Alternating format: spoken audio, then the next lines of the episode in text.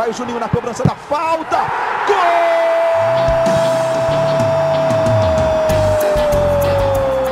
Está entrando no ar o podcast. Sabe de quem? Do Vasco! Do Vascão da Gama, do Gigante da Colina. É o GE Vasco. Você que tá ligado no Globoesporte.com, tá ligado no GE Vasco, como sempre, sua audiência, essa linda audiência que você nos dá. E agora a gente tá aqui na plataforma do GE, né, no globoesporte.com.br podcasts. A gente tá no Google, de podcast do Google, da Apple. Estamos também no Spotify. Nós chegamos ao Spotify, então vai lá, procura o Vasco, segue, ouça tudo. Aliás, ouça por onde você quiser, mas não deixe de nos ouvir porque aqui tem informação, aqui tem previsão, eu vou te falar por quê, e aqui tem muita coisa boa, descontração, enfim, tem de tudo, tem você participando. Eu sou o Igor Rodrigues e estou aqui hoje com Pai Lois. Pai Lois, Rodrigo Lois, nosso produtor de Vasco aqui do Grupo Globo e uma adivinha em horas vagas. Isso por quê? Vou fazer o seguinte, antes dele falar, que daqui a pouco ele vai falar muito, solta o áudio do último episódio quando perguntado qual seria o placar de Vasco e Fortaleza e quem faria o gol. Palpites pro jogo de domingo pra gente encerrar. Lois.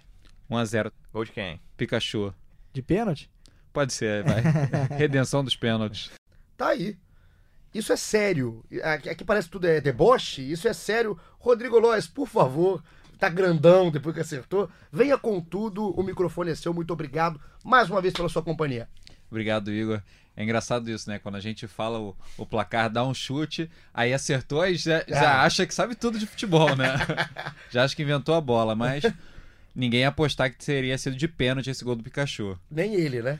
Nem ele. Mas Rodrigo Lois hoje veio grandão, tá gigante aqui, que acerta. Nunca acertou um placar e dessa vez acertou, então já contou, pro, contou pra família, contou pros amigos. E essa risada gostosa que você ouviu aqui no fundo é dele. Diretor, comentarista nas horas vagas, faz de tudo. Luciano Melo, como é que você tá, meu garoto? Boa tarde, Igor. Cada dia você me dá um, um cargo novo aqui. Boa tarde, bom dia, boa noite para todos. Que bom que você voltou. O último eu apresentei, é. mas você é muito melhor nisso do ah, que eu. O primeiro elogio que eu recebo de Luciano, vou lembrar isso aqui, vou, vou, cortar esse pedaço do podcast. A gente tá aqui nesse clima legal, nesse clima gostoso, aqui na nossa estreia no Spotify, mas estamos no episódio 16, porque o Vasco venceu, né? Não importa como, mas o Vasco venceu. São três pontos importantíssimos, eles sim importam demais na luta contra o rebaixamento. O Vasco consegue dar aquela respirada. É sempre bom quando consegue dar essa respirada no Caldeirão de São Januário. E eu não tô nem aí. Eu vim falar de detalhes, não quero saber de mais nada. Eu vou fazer o seguinte: vou mudar todo o protocolo, vou quebrar tudo que a gente sempre faz. Porque o Júlio Oliveira, narrador nosso aqui do Grupo Globo, ele estava empolgado com o Thales. Todo mundo, minha mãe estava empolgada com o Thales, todos empolgados. Porque o que esse moleque de 17 anos está fazendo não é brincadeira. Então a gente convidou você, torcedor vascaíno, no Twitter, participando sempre com a gente para mandar o seu recado pro Thales, para falar o que você tá achando desse Thales mágico que virou esse garoto. E um, um, teve um lance, foi os 33 minutos da expulsão do Gabriel Dias, é isso? isso? O Gabriel Dias é expulso, ele é lateral direito do, do Fortaleza. Ele é expulso porque o Thales resgata a magia do futebol. O Thales faz o que a gente gosta de ver, faz o diferente. E o Júlio Oliveira narrou assim, uma lambreta, eu posso chamar de lambreta? Sim. Carretilha, tem mais nome disso? São sinônimos, né? Sinônimo. Gostei, gostei. Então eu vou chamar de lambreta. Ele fez isso em cima do Gabriel Dias. O Oswaldo saiu. Olha o Thales Magno! Gabriel Dias vai ser expulso. Vai levar o segundo amarelo. Segundo amarelo para o Gabriel Dias. Está expulso o lateral do Fortaleza. Foi para uma lambreta ali. O Thales Magno, a bola ficou à altura. Leva o segundo amarelo, o Gabriel Dias fica com um jogador a menos a equipe do Fortaleza. E aí o garoto. Agora de vez, cai nas graças da torcida. Fez uma graça. Tirou para dançar. Olha a lambreta. E aí o chute. A bola ficou longe, né, pro Gabriel Dias. É um lance para ver de novo, para ver de novo o garoto Thales Magno. E aí, rapaz, aí quando o cara, um moleque de 17 anos, bota a bola debaixo do braço, faz isso, a gente merecia colocar um podcast para ele. Eu já, pra mim, todo seria dele, mas como não pode para não ficar repetitivo. É bom que agora vai ficar um tempo sem ele, né, que tá na seleção. É, então, vai, vai, dar uma saudade. Merece né? demais. Vamos, vamos deixar esse, esse, esse adeus, esse até logo do Thales com essa, com essa homenagem mais do que justa para esse moleque.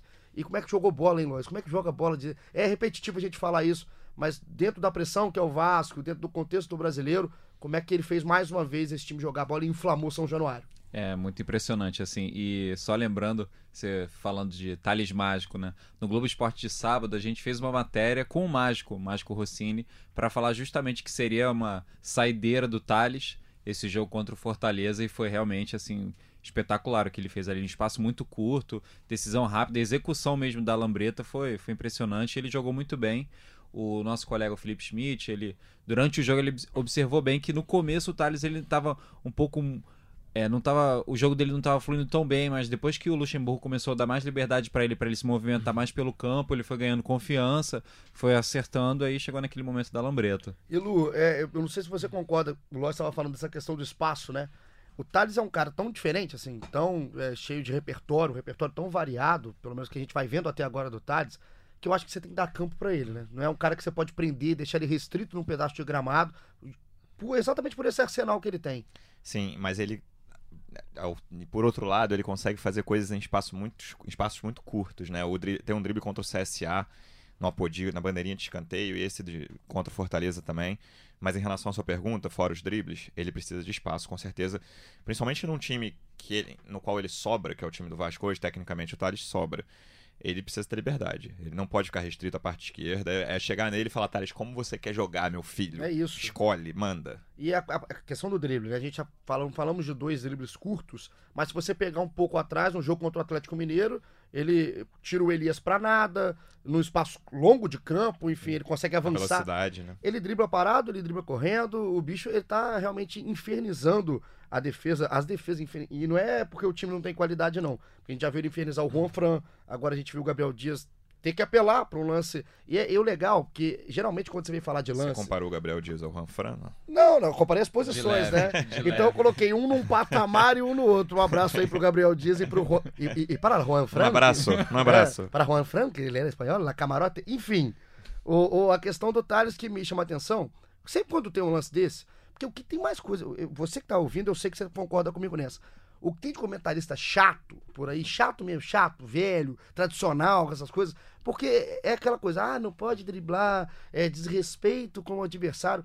O moleque fez uma jogada produtiva, para frente. O Vasco estava ganhando o jogo, mas ele não fez como o deboche. É um artifício que ele teve ali para sair do espaço é, Provocou a expulsão, é uma jogada chave do jogo. Depois e... do gol é a jogada mais importante do jogo. E aí quando você ouve, né, Lois, falar assim: "Ah, não, ele não pode isso, que isso humilha o adversário". Isso aí enche o saco, né? Não, e você é só você observar o Thales jogando por 10 minutos que você não vê que ele fica de deboche com o adversário dele. Ele não fica falando, provocando, ele joga o futebol dele, é um drible e a pessoa tem que aceitar se foi driblado, entendeu? Aí no máximo fazer uma falta sem apelar para violência. Tem que entender que faz parte do repertório, repertório dele. E é interessante do Thales, assim, essa questão do espaço, né? Dele poder ser utilizado em, em outras áreas do campo que não só na, na, ponta esquerda. Porque acho que a gente pode entrar num consenso aqui de que qual é o diferencial do Thales? É o drible. Ele não, ele não é um goleador, no momento ele não se mostrou assim. Ele faz muito gol pela uhum. seleção brasileira sub-17.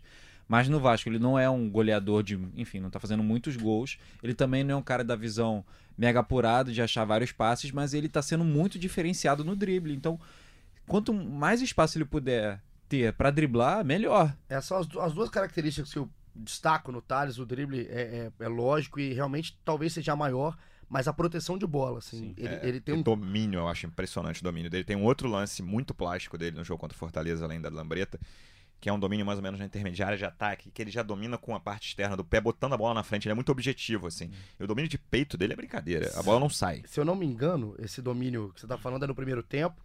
É uma jogada que ele domina, tá de costas pro gol, ele domina o Ribamar, passa que nem um trem-bala na esquerda, ele olha, ele, ele deve ter pensado assim, é o Ribamar. Aí ele vai joga sozinho. Depois ele tenta até cruzar pro Ribamar, mas não colocou. Esse é um dos domínios que eu lembro dele eu no acho, jogo. Eu acho que esse que eu tô falando no segundo tempo, mas foi, teve mais de um no, no jogo contra o Fortaleza. E assim, a proteção dele, assim, pela pouca idade, ele, ele tem um corpo bom pro, pro tipo de jogador que ele é, assim, é alto, sabe proteger, e ele tem vários recursos. Eu tô, tô impressionado. Sério, eu vim trabalhar com a camisa escrita Thales Magno por baixo da que eu estou porque realmente o moleque tá jogando muita bola. Ele não é tão técnico, por exemplo, para ficar em jogador revelado pelo Vasco. O Coutinho, na minha opinião, é um jogador mais habilidoso do que o Thales. Mas olha, no time profissional do Vasco, já dá pra dizer, na minha opinião, que o Thales jogou mais que o Coutinho. Então vamos lá, porque tem pergunta que é exatamente nisso. Você, você é um safado, você fez links com as perguntas da galera que tá aqui participando no Twitter. O Ítalo CRVG, então deve ser torcedor vascaíno aqui. O Ítalo, um beijo pra você, Ítalo. Ele fala o seguinte: simplesmente é o jogador que mais me impressiona surgir nos últimos 20 anos no Vasco. É melhor que o Coutinho com 17. Thales é craque aqui, segundo o Ítalo. Aproveitando, o Leon, um abraço pro Leon. Aí é uma pergunta: seria o Thales a maior promessa do Vasco desde o Edmundo? Aí ele bota uma- um parênteses, sim, acima de Felipe Coutinho. Vamos começar com essa questão? Pra mim, o último jogador revelado pelo Vasco, se eu não me engano, subiu até um pouquinho mais velho. Acho que ele subiu com 19, vou conferir já. Que jogou mais do, que o Thales no profissional do Vasco foi o Felipe. Felipe Que sobe Felipe, nove- Felipe, lateral. Felipe. É. Em Sim, 97. Felipe Maestro. Exatamente. Pra mim foi o último cara revelado pelo Vasco que jogou mais no profissional do Vasco do que o Thales, com certeza. Lois. Nossa, é, lembrando assim do Felipe, Felipe jogou muito quando ele surgiu também. Em relação ao Felipe Coutinho, eu acho assim, é, eu gostaria de ver se, se tudo der certo, né, com o Thales continuar, renovar contrato e ficar no Vasco mais tempo, queria ver o Thales mais tempo no Vasco para poder fazer uma comparação. É, mas assim, o- Porque esse o Coutinho ficou muito pouco tempo é, também, né? Também. Tem esse elemento também. Eu acho, acho que no momento eu não consigo comparar ainda tão bem assim os dois. O Agora, Thales fica no meio, no mínimo até o meio do ano que vem, que é quando ele faz 18, né? Ele não pode, pode até ser vendido antes, na janela de dezembro, janeiro, por janeiro, né, na Europa, pra Europa, mas ele fica no Vasco até o meio do ano que vem, com a certeza. gente é bom que a gente consegue aproveitar um pouco mais de Thales aqui no Vasco pela bola que ele tá jogando. Conferi aqui, o Felipe subiu com 19 anos mesmo, dois anos a mais que o Thales. Então, e, assim, pela bola que o Thales está jogando e pela situação financeira do Vasco e por tudo que envolve esse contexto de bastidor do Vasco, de, enfim, essa parte política que entra também em campo, não tem jeito. Tudo indica que proposta pode chegar, né, em janeiro. Ah, é, assim, se não houver uma lesão, algo que a gente É tá- muito difícil, bate né? na madeira aqui, Igor, o, o Thales vai sair do Vasco no meio de 2020. É, tem tu- tudo leva a crer, infelizmente, né, a gente fala de grandes talentos no Brasil e eles saem muito rápido por conta desse contexto. Mas eu tava aqui pensando, pra gente começar em comparações mais próximas, assim, o último talvez foi o Paulinho, Sim, jogador revelado. E o Thales, pra mim, passou atropelando o Paulinho em questão de perspectiva que você tem pro jogador. O Paulinho eu vi um cara talvez até mais decisivo, em certo ponto do que Melhor o Thales. finalizador, eu acho. E aí ele aparecia, ele aparecia no scout. Quando você for olhar, o Paulinho talvez apareça mais no scout do que o Thales no início. Mas o Thales é mais. Eu vejo um cara mais genial, entre É. aspas, assim, do que, o, do que o Paulinho. Mas o Felipe você me pegou. Felipe, eu concordo em gênero, número e grau aqui que o Felipe. Não é a coisa mais comum a gente concordar, não, né? não, é até muito incomum. Acho que a expressão que você usou é a melhor, assim, o, o Thales ele parece ser mais genial do que, enfim, outros que tenham sido revelados recentemente. Thales e Coutinho, essa é a pergunta da, da maioria do pessoal aqui, é essa comparação muito em cima do Felipe Coutinho, que joga muita bola, né, é evidente, não tem a carreira que tem à toa. Mas eu não sei, cara, eu gosto mais do estilo do Thales. Eu não sei se eu não tô falando que o Thales é, É melhor que o difícil Coutinho. você ver, é, ele tem 1,86m. É difícil você ver um grandalhão habilidoso, né? É, é curioso de ver, assim, um cara com o tamanho do Coutinho é mais comum. Não minimizando, assim, acho o Coutinho um jogadoraço, já foi o melhor jogador do Liverpool durante um bom tempo. Hoje é um dos dois ou três melhores jogadores do Bayern de Munique, não teve uma boa passagem pelo Barcelona, mas é um craque. É o maior jogador que o Vasco revelou nesse século. Mas no Vasco, o Coutinho, se eu não me engano, só fez dois gols naquele 6 a 0 em cima do Botafogo. Não lembro, vou, vou conferir isso aqui, se ele fez mais. Mas o rendimento do Thales é impressionante pela habilidade e por ser o dono do time. O Coutinho, na minha opinião, em momento algum, ele foi o dono do time do Vasco. Até ele sair o Thales, já faz mais de um mês aí que ele é Ah, o dono, pô, é o dono do time Pô, do é Vasco. bem mais. Tranquilamente, né? Tranquilamente. Ele tá, ele tá A quase gente tá comprando falando o Vasco. Thales há tanto tempo já, Ele, impressionante. ele é o cara. E assim, você falou a questão do tamanho. É, é verdade, cara. Quando eu vejo o cara mais alto, você já tende a achar que ele é mais desengonçado, naturalmente. Exatamente. Eu que sou mais baixo, eu sou muito habilidoso também como o Coutinho, a gente, pra gente é fácil, né? Jogar a bola e tal, ter a velocidade, a bola perto do pé, eu sei levar igual o Coutinho. Mas o Thales, Virou comédia o mas o podcast Thales hoje. não, o Thales É. assim surpreende. O Thales surpreende, brincadeiras à parte, porque o cara consegue fazer tudo que ele faz com o tamanho que ele tem. E se ele melhorar a finalização, né, Lois? Aí vira um- começa a partir pra gente começar uma discussão de um jogador completo. Sim, é, assim, tem- enfim, ele só tem 17 anos. Ele, óbvio, tem todo um trabalho de base e tal, que já foi feito, mas ele ainda tem muito que, que evoluir. É, até é, o Luxemburgo fala muito que ele tem algumas decisões que ele pode melhorar do jogo Sim. dele. E acho que isso é um aspecto que vem até assim ser mais importante do que do que é o aspecto técnico, porque se ele melhorando a decisão dele vai influenciar muito no jogo dele. E é bom a gente sempre frisar que não é um jogador perfeito. Né? A gente não tá falando aqui de um modelo, do maior jogador da história, não é. Mas assim, é um cara que chama muita atenção pelo Só que corrigir aqui, eu falei uma tremenda de uma besteira sobre o Felipe Coutinho. Ele fez Normal. cinco gols pelo Vasco. Tem os dois do clássico contra o Botafogo, mas também fez gols contra a Volta Redonda, Asa de Arapiraca e Internacional. Você tem muito crédito. Então, essas besteiras que por hora você fala, não acaba não te atingindo, então corrigido. cinco Obrigado, gols. por nada, querido. Cinco gols, então, do Felipe Coutinho. Vamos continuar colocando a galera aqui. Primeiro eu vou colocar a Jéssica. Jéssica Magno. Pode ser que seja uma homenagem aqui da Jéssica. Thales, te amo. Gostei. Singela. Momento fofura aqui do nosso episódio 16. Um beijo aqui pra Jéssica, que ama o Thales. O Matheus Damasceno vai mais na linha com os pés no chão, não tão é, otimista em cima disso, que ele fala: ó, tem que ter calma com ele ainda, com o Thales, porque ele tá em formação, apesar de se mostrar acima da média. Espero que fique mais um ou dois mais uns dois anos, mas pelo potencial é provável que saia no ano que vem. Falou bem aqui o Matheus Damasceno, tá querendo um pouquinho mais de calma, Lois. Não, eu fucei aqui, o Thales, ele estreou pelo Vasco, foi no dia 2 de junho, no clássico contra o Botafogo. Então, só pra gente ter uma noção do tempo, de há quanto tempo que a gente fala de, de Thales no Vasco. Então, desde então, ele é o dono do time, né? É, acho que na virada da Copa América, a Copa América parou, né? O brasileiro parou, volta no meio de julho. Na segunda quinzena de julho. Ele ainda não era titular. Não. Primeiro jogo era ser Grêmio, aí ele entra bem contra o Palmeiras. Ele deve ter virado titular na virada de agosto. Eu lembro quando o CSA, certo? Eu acho que o CSA foi o primeiro jogo dele titular.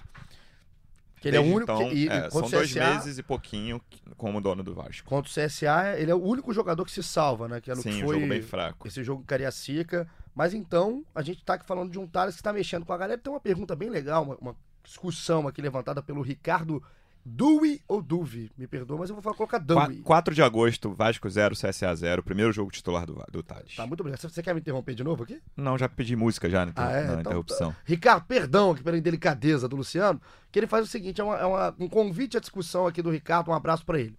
Sobre o Thales, um debate legal é pensar não só em quem vai substituí-lo, porque como a gente lembrou, o Thales sai, mas como que isso pode mudar o esquema do Luxemburgo. Isso eu acho muito legal, muito interessante a gente bater. Ele coloca, que eu vou colocar a opinião do Ricardo, e em cima dela a gente debate.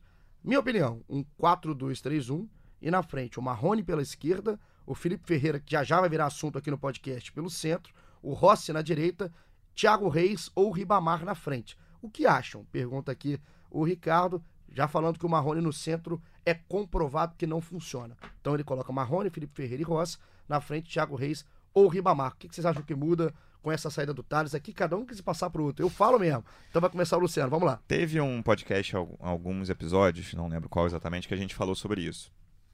E eu disse que eu mudaria o esquema. Mas eu acho que o Luxemburgo não vai mudar. Porque eu acho que o Vasco tem pouca opção de ponta sem o Thales. Assim, o Rossi até deu uma melhorada no segundo tempo dos últimos dois jogos contra Havaí e Fortaleza. É, mas eu- tá, o Rossi não é mais aquele jogador que ele foi em algum momento pelo Vasco. Então eu mudaria até para botar o Felipe Ferreira centralizado. Mas eu acho que ele vai botar o Felipe Ferreira na ponta. Com Marrone e Rossi. Eu acho que o Marrone vai jogar como jogou ontem. É meu- esse, é, esse é meu palpite. Meia atrás ali. Chegando perto do centroavante, que eu acho que ele vai manter o Ribamar. Acho. Santo Deus, arrepiei inteiro com essa sua escalação. Tomara que aqui o Ricardo esteja mais correto do que o Luciano pro bem do Vasco. Mas entendo, pensando com a cabeça do Luxemburgo, né, Luciano? É, ou, ou então, ele pode botar o Felipe Ferreira centralizado e o Marrone aberto, né? Seria o Marrone muito, muito pode mais ser, talvez, eh, talvez eh, não, não mudam as não mudam os nomes, mas muda a forma como o time se organiza. Porque, eu, assim, a questão do Marrone, a gente já falou sobre isso aqui, eu ainda não sei qual é a melhor posição dele. Com- Sem o Thales, eu acho que ele é titular do Vasco. Mas eu não- ainda não sei dizer onde que ele rende mais. Lois, qual que seria a sua formação, suas ideias? Ah, eu acho, eu acho que eu trabalharia, trabalharia também com essa questão do Felipe Ferreira centralizado, Marrone mais pela esquerda e o Rossi na direita. O Luxemburgo, na coletiva dele, ele explicou um pouco que ele já tinha planejado. Todo, tudo que tinha acontecido no jogo, ele falou que meio que tinha É planejado. o Rodrigo Lois de São é Januário. isso, é o pai Luxa. que ele falou que ia jogar com quatro jogadores com características mais de atacante para tentar sufocar o, o Fortaleza. E aí sabia que depois, no, no segundo tempo, ia ter que tentar ganhar um pouco de meio com as, com as alterações e tal. Eu acho que com- com- nesse desenho, tal, eu é, acho difícil ele manter o Marrone ali centralizado de novo. Porque o Vasco não fez um bom primeiro tempo, ao meu ver. É, eu, eu acho que não foi tem- um bom primeiro tempo. Eu acho que pra quem tava em São Januário, tem que dar o desconto do calor, assim. Primeiro tempo, metade do campo pelo menos estava no sol e tava muito calor no Rio de Janeiro no domingo. Não sei se o nosso ouvinte, nosso ouvinte que não for do Rio, pergunte se conhece algum carioca. Como tava a tarde de domingo no Rio de Janeiro. Se imagine no Rio de Tava, Janeiro na tarde. tava muito calor no primeiro tempo, acho que a gente tem que dar esse desconto. Mas o Vasco foi mais um primeiro tempo ruim, assim como contra o Havaí. Foram jogos relativamente parecidos, na minha opinião. O do- de do- dois primeiros tempos fracos do Vasco. Começa fazendo ótimos 20 minutos no, no segundo tempo. Joga muito bem no nos primeiros 20 minutos do segundo tempo. E a diferença é que tem o pênalti. E a outra diferença é que eu acho que o o Havaí, nos padrões dele, que são baixos, fez um jogo razoável. Eu achei o Fortaleza muito mal. O Fortaleza criou uma chance de- na trave que foi uma- um lance de lateral. Uma cobrança de lateral que o André Luiz gira em cima do Henrique e chuta totalmente sem ângulo. Ia ser um gol Antológico ali. é, e quase casual, assim, porque ele tava muito sem ângulo, apesar de ter feito uma, uma bonita jogada e um bom drible. Fora isso, Fortaleza não fez nada no jogo, absolutamente nada. Agora, pensando em cima do, do, do que falou aqui o Ricardo, a proposta que ele fez pra gente é, pensar no time sem o Thales. Eu, eu não vejo tanta saída, assim. é, se a gente for parar pra pensar, até tem um, um- um internauta nosso que fala o nome do Gabriel Peck. Vou pegar o nome certo aqui pra não cometer injustiças. Aqui é, é o time da virada, o nosso internauta. Um abraço aqui pra você, o time da virada. É, ele pergunta pra gente quem que botaria no lugar do Thales automaticamente, que ele iria de Gabriel Peck. Pela partida do Felipe Ferreira, colocando essa partida do Felipe Ferreira contra o Fortaleza, eu acho que ele merece uma sequência, assim, ele merece mais tempo pra gente analisar. Não tô nem colocando se ele tá bem, se ele se já é ele, mas eu acho que ele merece- merece vê-lo mais centralizado, principalmente porque o, o Marrone centralizado não vai dar, não é a dele. Ele teve muita dificuldade no início do jogo pra armar, pra tentar armar, né, para ter característica de um passe. Não, não me parece ser a do Marrone. Então, onde ele pode render mais, na minha visão, é na esquerda. E aí o Felipe centraliza. O Rossi é porque não tem tu, vai tu mesmo, né? E aí a gente vai com o Rossi. Até porque o Rossi, Segundo tempo ele fez. Isso que eu ia ele falar. fez- teve uma boa atuação. o Rossi, por mais que ele não esteja no nível que ele já apresentou no Vasco em outros momentos, o Rossi ainda faz uma fumaça. O Rossi ainda faz um barulho, ele é pilhado, ele não deixa, ele não peca por omissão. Então acho que o Rossi por ali. E aí o meu nome da frente é o Thiago Reis. Porque o Thiago Reis, num time do Vasco, com o Ribamar que você não quase não te apresenta muita coisa, a não ser a luta, a briga física. O Thiago Reis, que teve o nome gritado em São Januário, se eu não me sim, engano. sim, em algum momento do primeiro tempo ali, mais pro fim. Acho que foi, foi na saída do time pro intervalo, a torcida gritou o nome dele. E é só pra. Acho que é como tentativa, como alternativa, talvez uma busca, um resgate de um jogador. E o Luxemburgo é bom de fazer isso, como tá tentando fazer com o Ribamar. Então, o meu campo seria mais ou menos o time aqui que falou mesmo o. é, eu o fecho com Ricardo. vocês, eu falei besteira no início. Vamos de Marrone na esquerda e, e Felipe Ferreira centralizado. Fechamos assim? Mas Fechamos. tem que ver o centroavante que eu acho que ele vai manter, mas veremos. O seu seria quem? Thiago. O Thiago. Ribamar. é, no jogo do Havaí, o Ribamar perdeu os gols, mas criou, ele tava dando bons passes. O primeiro tempo do dele contra o Havaí, ele foi o melhor do time, me surpreendeu a quantidade de passes certos dele e passes bons, não eram passes laterais. Contra o Fortaleza, ele voltou a errar lances muito básicos. Tem um lance, uma, um passe que ele erra pro Marrone, que é um passe relativamente simples, assim, já no- na intermediária de ataque, o Marrone quase na, na meia lua. Tem um jogador do Fortaleza entre os dois, ele dá a bola no pé do jogador do Fortaleza. E, e assim, pior que é, tem jogador que você fala que, pô, não dá pra ver esse cara jogando porque esse cara não quer jogar. O Ribamar quer. sim, O sim. Ribamar ele é esforçado, é legal ver o Ribamar. Eu acho legal mesmo ver o esforço de um jogador como o Ribamar, mas eu acho que nesse Eu esquema acho do que a Vasco. maioria do Vasco não concorda com você sobre E achar é- legal o Ribamar. em Não, campo, então, é, mas- é assim, eu acho legal ver o esforço do jogador em campo. Mas pelo esquema, pelo contexto, pelas características do jogador para esse time do Vasco, eu não acho que o Ribamar encaixa, tá no nível abaixo. E eu testaria o Thiago Reis para ver se vai encaixar. Eu também testaria. É só pra gente entender o porquê que o Thiago não tem tanta sequência ou não ter tantos minutos. Tem mais galera participando, inclusive a gente respondeu a pergunta aqui do Thiago Galvão, que pergunta do Felipe Ferreira se já pode ser titular. Acho que sim. Acho que pela carência e pelo que apresentou contra o Fortaleza, ele teria que ser titular. E aí aqui o Iago Gonçalves, um abraço pro Iago, falou pra aumentar logo a multa do Thales, que tá demorando, que é pra vender por mais, já tá pensando na venda, né? Isso aqui é um mercenário aqui, o Iago Gonçalves, já quer dinheiro. Vale falar sobre a situação contratual do Thales. Eu perguntei pro Felipe Schmidt, nosso setorista, que sabe tudo de Vasco, assim como o Lois. Falei, Schmidt, a gente tá indo gravar o podcast pra gente não falar besteira. Como é que tá a situação contratual do Thales? O que ele falou é: tá tudo certo pra ele renovar, mas falta assinar. Ele hoje se apresentou já para a seleção brasileira sub-17 na Granja Comari, tá? Ele já está lá. Mas a expectativa é que ele possa assinar ainda durante o Mundial, porque, enfim, o Mundial é no Brasil, né? Não, tá, não é muito longe. Ou assim que voltar. É, na, acabou o contrato dele com os representantes anteriores e a expectativa não está anunciada ainda, mas a expectativa é que ele feche com o Carlos Leite, que é um empresário que tem muitos jogadores em São Januário, tem bom trânsito na diretoria. Já com muito nome, né? Exatamente. E deve renovar a qualquer momento, no máximo até a volta dele do, do Mundial, a, a, assinar a, a renovação que está palavrada. Então é essa situação contratual do Thales, que colocou aqui pra gente o Luciano, em papo com o Felipe Schmidt, setorista do Vasco aqui do Globoesporte.com. E é sempre bom colocar, né? Porque essa questão da multa, É, todo mundo pergunta sobre isso. todo mundo pergunta, é difícil que um time chegue pagando a multa, mas quando a sua multa aumenta, você também aumenta o seu preço inicial do jogador desse leilão, que deve ter sim, caso o Thales continue jogando nesse nível. Pra gente encerrar, falar mais um pouquinho do jogo e já projetar o que a gente tem um clássico pela frente, parece que não, a gente tá nessa onda Thales, mas a gente vai falar tudo de Vasco e Botafogo. Temos aqui o Augusto Vasconcelos, que ele fala, ó, quem faz mais falta? O Thales pro Vasco ou o Reinier pro Flamengo? Porém, quem lutou pela não convocação foi só o Flamengo. Só contextualizando, o Flamengo pediu aí pra ficar o Renier, né? O Re... Travou o Renier, o Renier ficou, não se apresentou como teria que se apresentar junto com o Thales, a seleção na Granja É até Comaria. uma batalha de bastidores entre o Flamengo e a CBF, porque o que os nossos setoristas de Flamengo apuraram aqui no Grupo Globo é que eles queriam, que o Flamengo queria o Renier só durante mais uma semana até o Fla-Flu, que é Flamengo e Fortaleza esse, fim- esse meio de semana, depois Fla-Flu. E a CBF, com essa não liberação do Renier pelo Flamengo, a CBF já, já convocou outro jogador e o Renier tá fora do Mundial. E aí o E, Renier... e o Vasco não fez o mesmo esforço, considerando o jogador. O, o Renier também queria jogar o Mundial, assim como o Thales.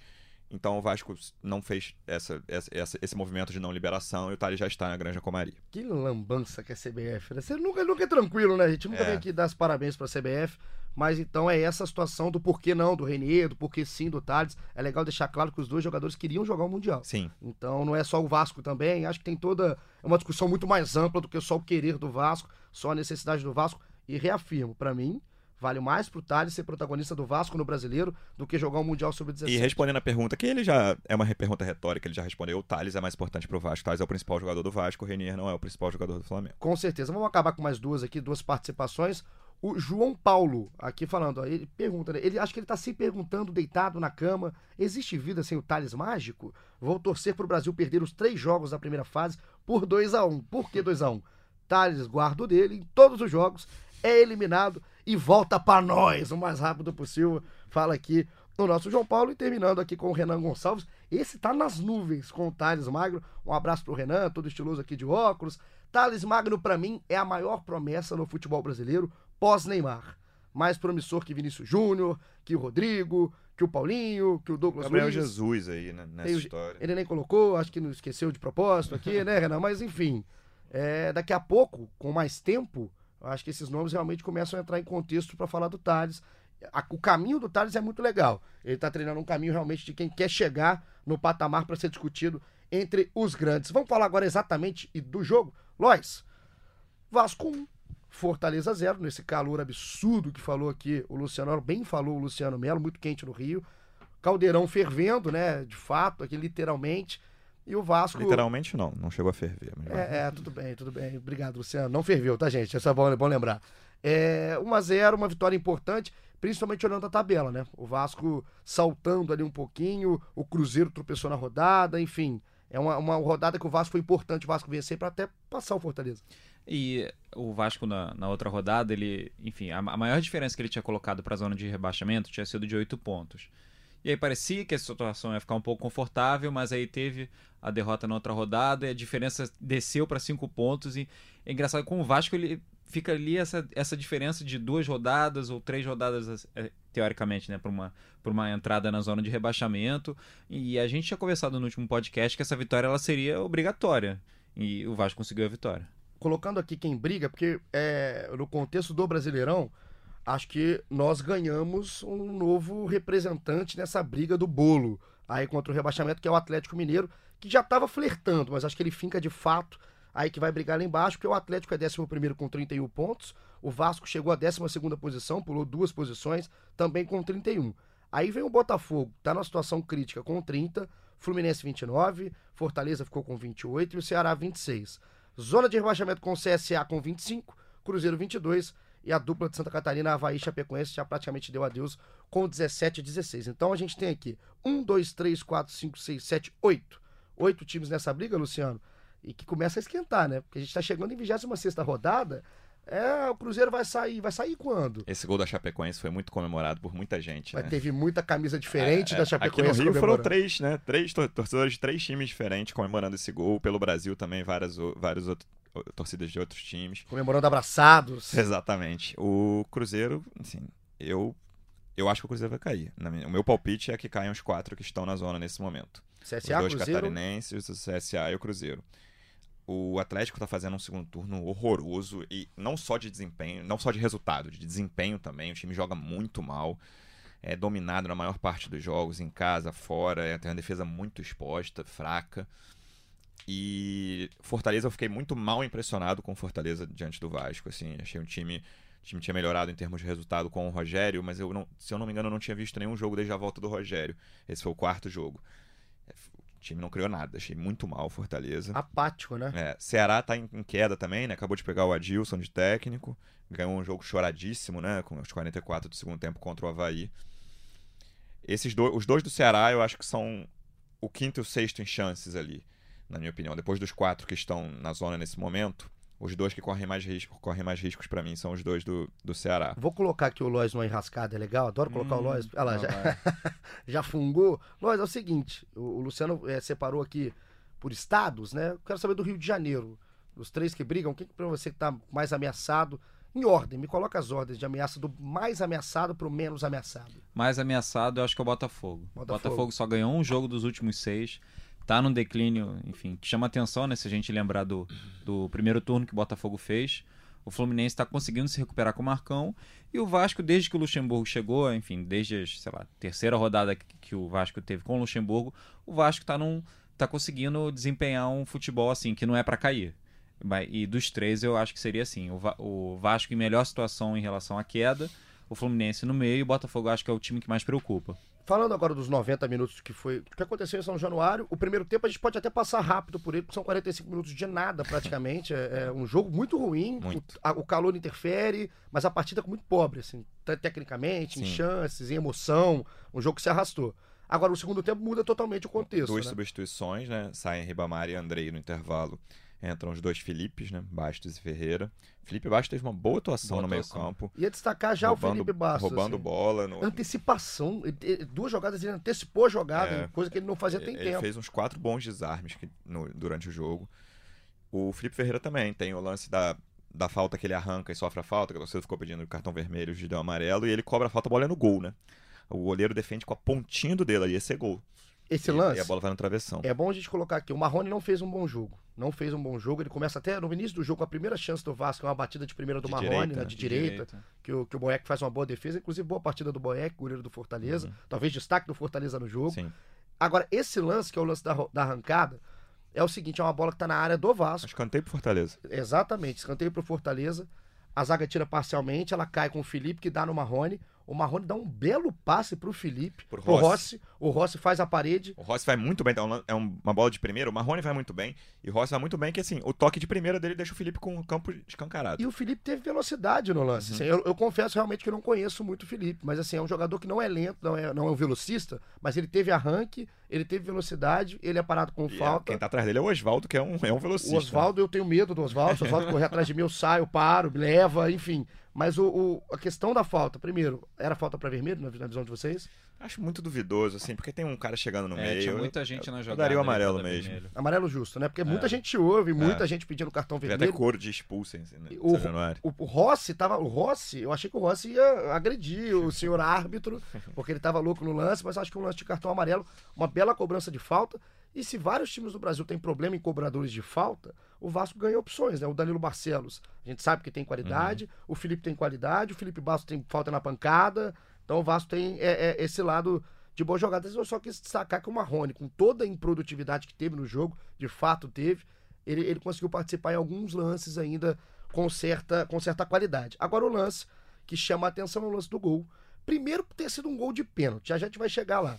Mas o pênalti em si, né? Um, um escanteio cobrado pelo Felipe Bastos, o Castan sobe no meio do bolo, e aí o Adalberto, grande Adalberto, se enrosca ali com o Castanho. Eu acho que eu vou chamar de enrosco. É, tem uma mão do Adalberto na barriga, outra mão nas costas É. do Castan. É um chachado ali que eles dão. Só Eu, agora- não- eu- eu concordo com o Paulo César Oliveira, nosso comentarista de arbitragem. Eu não daria o pênalti, mas se eu fosse o VAR eu também não chamaria. Por ser não ser aquela coisa que a gente já conversou aqui em outros podcasts, lance claro.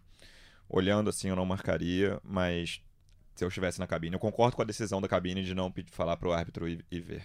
Também, Lois? Tô com o Luciano. Também achei que não, não deveria ter sido marcado o pênalti, mas também não era um lance pro VAR interferir. Tem a mão, né? Tem, É. um, tem um enrosco. Só Exato. que se Que é um momento delicado, que é o momento da subida e tal, mas eu acho que não foi suficiente. É. Difícil a gente medir isso, É né? difícil. E aí, a câmera lenta também é. A câmera lenta é safada. Porque quando você olha a câmera lenta, parece realmente que ele tá fazendo um movimento que ele tá atrapalhando o Castan a subir. Uhum. No primeiro momento eu não vi ele atrapalhando. Acho que o Castan se aproveita, obviamente. O Castan é malandro, bom jogador.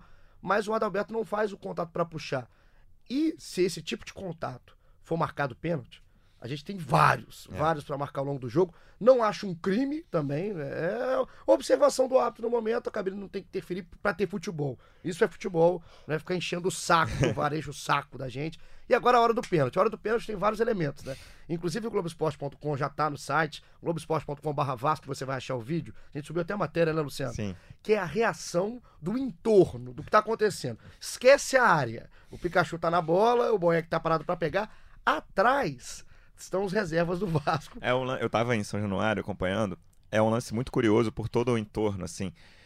O time tá claramente tenso. O Rossi vai na perto do banco de reservas do Vasco, onde fica a arquibancada ali central. de- ele pede pra torcida gritar o nome do Pikachu. E tá uma tensão absoluta. O Pikachu é o único que parece estar tranquilo, tá com a, com a tá com a bola na mão, segura, ainda demora, reclamação do Fortaleza e tal.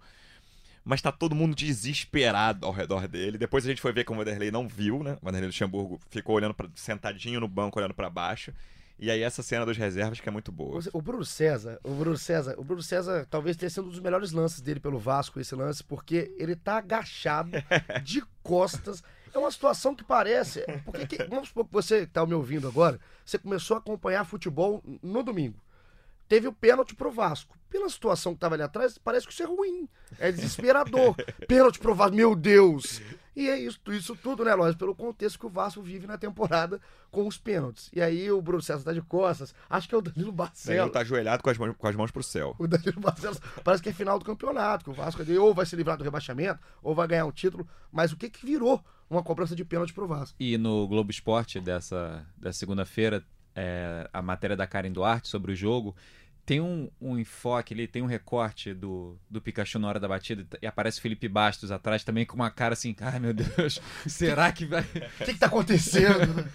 E, enfim, o Vasco já tinha perdido quatro pênaltis nesse Campeonato Brasileiro, já tinha virado um, um tema delicado, né? Porque no- o Bruno César tinha perdido, o Pikachu, que é o batedor oficial do time, tinha perdido, outros jogadores, en- enfim, o Rossi, o Rossi, né, se não me engano. Sim, perdeu o no Rossi. contra o Santos. E, e então existia uma tensão, enfim, era um fato que o Vasco ia perdendo pênalti em jogos importantes que tinham sido determinantes para os resultados, porque todos os jogos que o Vasco tinha perdido pênalti, ele tinha perdido o jogo, então tinha uma tensão muito grande, entendeu? E é, cara, é complicado mesmo. Imagina, você falou do Pikachu, da- dele ser o mais tranquilo. Eu acho que ele era mais tranquilo porque os outros estavam loucos. É. Porque ele devia estar suando, o Pikachu, não certeza. só pelo calor, devia estar suando frio no momento. E outra, Lois, o Boeck foi, hein? Toca de bem de levinho, dá o uma Boeck, raspadinha. O Boeck, logo que ele bateu, arrepiou tudo, rapaz. Ele foi, ele foi. Por pouco a gente não tá falando de tragédia. O nosso colega Felipe Schmidt lembrou de uma informação interessante. O Pikachu, ele fez 13 gols em 15 pênaltis pelo Vasco.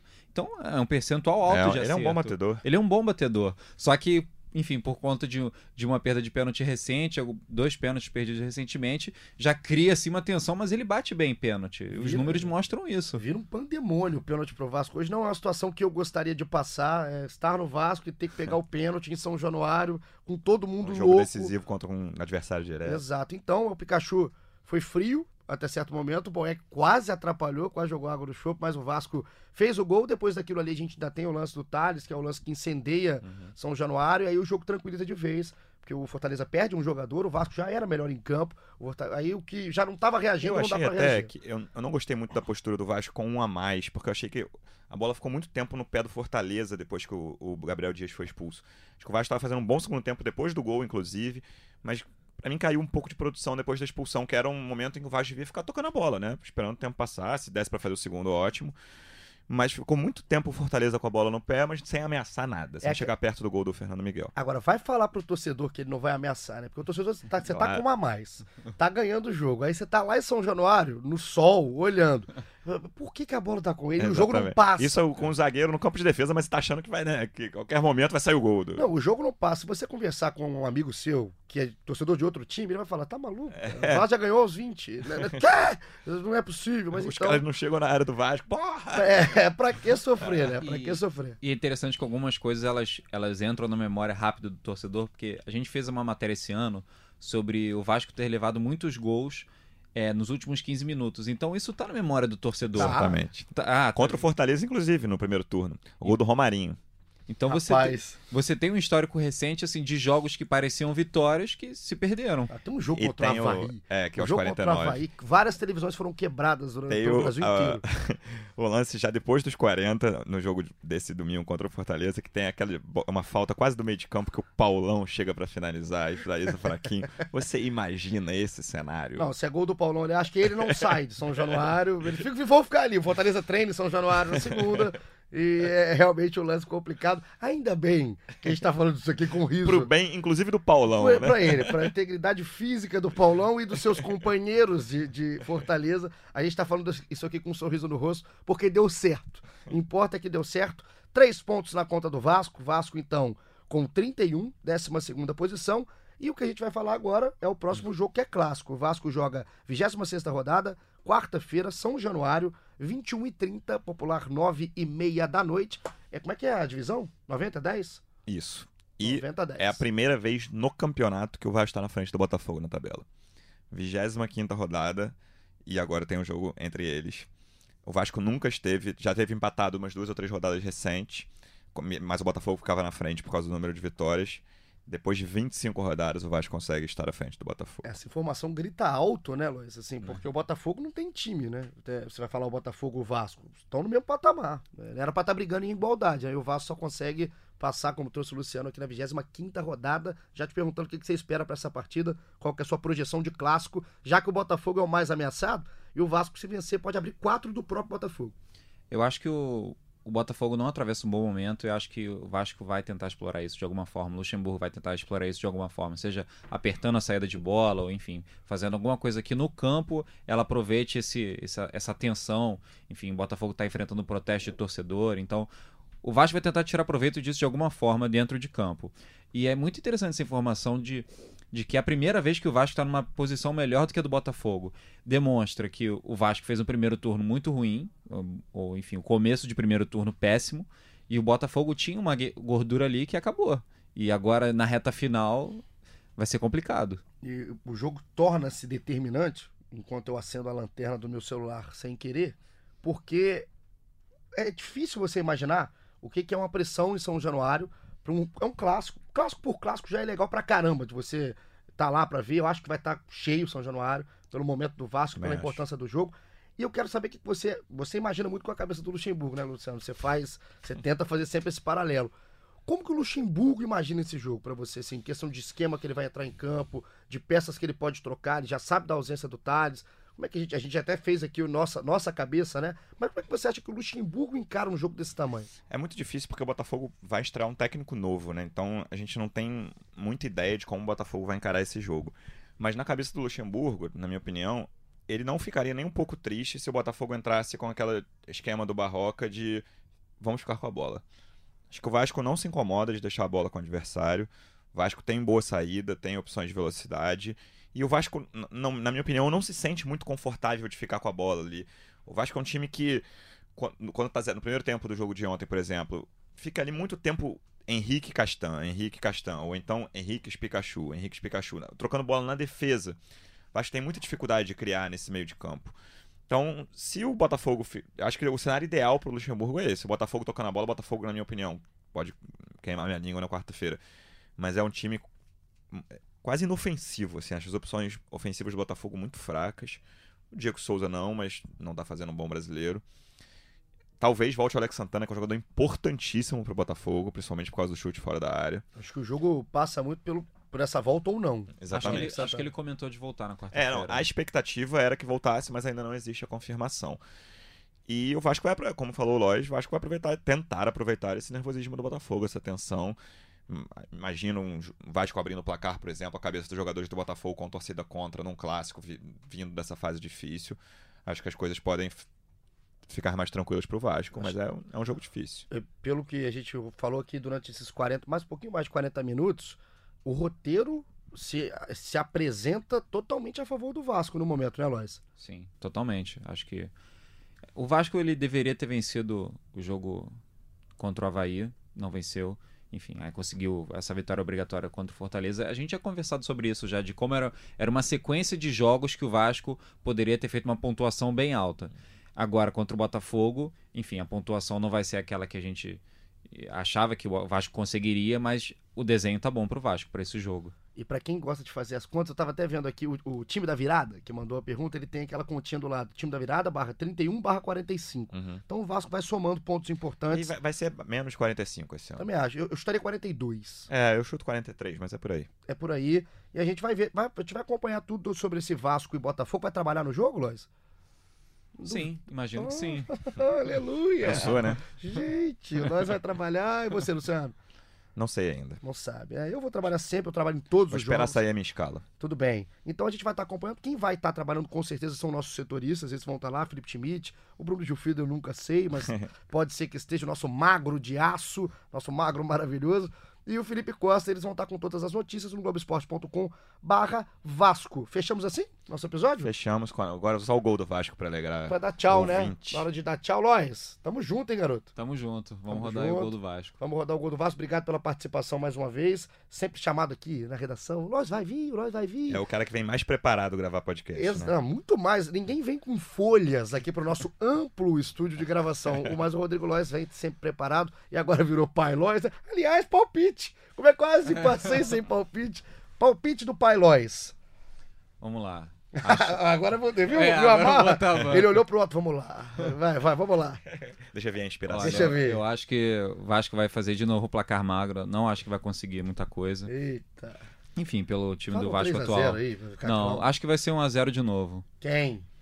Ma- é, vamos de Marrone dessa vez. Rapaz, Como? Agora eu vou perguntar. Agora eu vou perguntar. Pênalti, cabeça? É, ele quase fez gol de cabeça no jogo contra o Fortaleza, de repente ele faz um gol Cara, de cabeça agora. Gol eu- do eu Marrone paro, é. de cabeça. Se for gol do É. Marrone de cabeça, eu não volto O Lois vai fazer um podcast sozinho na quinta-feira, assim. Eu sei tudo de futebol. sozinho. É uma entidade máxima do futebol brasileiro. Lois, obrigado. Cobrarei esse 1x0. Se você fizer de novo, você vai ficar chato pra caramba. Mas a gente espera que seja um resultado, pelo menos, de vitória. Vamos lá, Luciano. Palpite.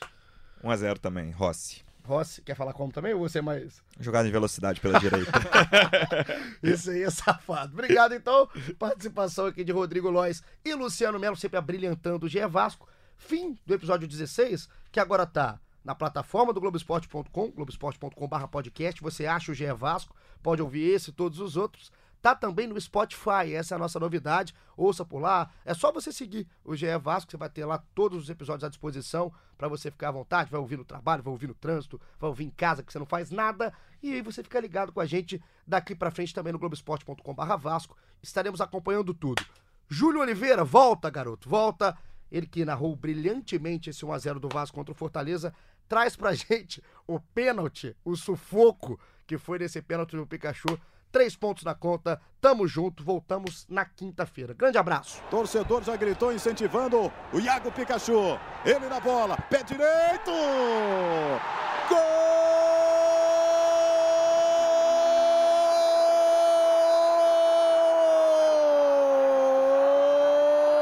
do Vasco! Iago Pikachu! Cobrando o pênalti no canto esquerdo. Marcelo Boeck foi no canto, foi no canto, ela foi rasteirinha. O chute forte do Iago Pikachu. Quase chega na bola o Marcelo Boeck. E o Vasco faz 1 a 0 em São Januário. E o Lucha nem olhou, não quis saber de olhar. Foi só pela comemoração do torcedor. Felicino o povo paraense, amo você. Tá aí toda a dedicatória do Iago Pikachu. Vasco faz 1 a 0 em São Januário.